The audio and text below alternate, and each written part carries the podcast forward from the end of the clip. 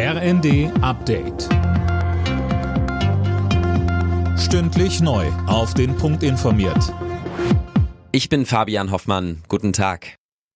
Das Bundesverfassungsgericht streicht dem NPD-Nachfolger die Staatsgelder, und zwar für sechs Jahre. Wie haben die Karlsruher Richter das denn begründet, Sarah Plikat? Also vom Gericht hieß es, die rechtsextreme NPD, die jetzt die Heimat heißt, sei darauf ausgerichtet, die freiheitlich-demokratische Grundordnung zu beeinträchtigen oder zu beseitigen. Die Partei hatte schon seit längerem keine Zuschüsse mehr bekommen, bei Wahlen gab es nämlich nicht genug Stimmen. Von Steuervorteilen hatte die Heimat allerdings profitiert, das fällt jetzt weg. Den Antrag hatten Bundestag, Bundesrat und die Ampelregierung gestellt. Der anstehende Lokführerstreik wird die Deutsche Bahn nach eigenen Angaben etwa 150 Millionen Euro kosten. Andere Unternehmen reiben sich dagegen die Hände, Philipp Rösler. Genau, beispielsweise Flixbus. Da hat sich die Nachfrage schon beim letzten Bahnstreik verdoppelt. Weil es einen Run auf Tickets gibt, müssen Reisende da auch mit deutlich höheren Preisen rechnen.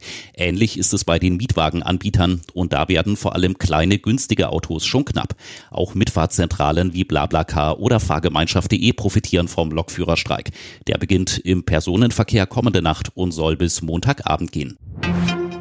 Anders als befürchtet hat es während der Pandemie keine Kündigungswelle in Pflegeberufen gegeben. Die Zahl der Beschäftigten ist Ende 2021 sogar um 8,5 Prozent gestiegen, so das Institut für Arbeitsmarkt und Berufsforschung. Trotzdem herrscht weiter Fachkräftemangel.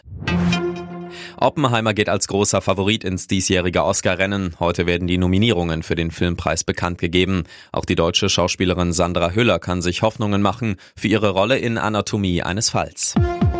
Alle Nachrichten auf rnd.de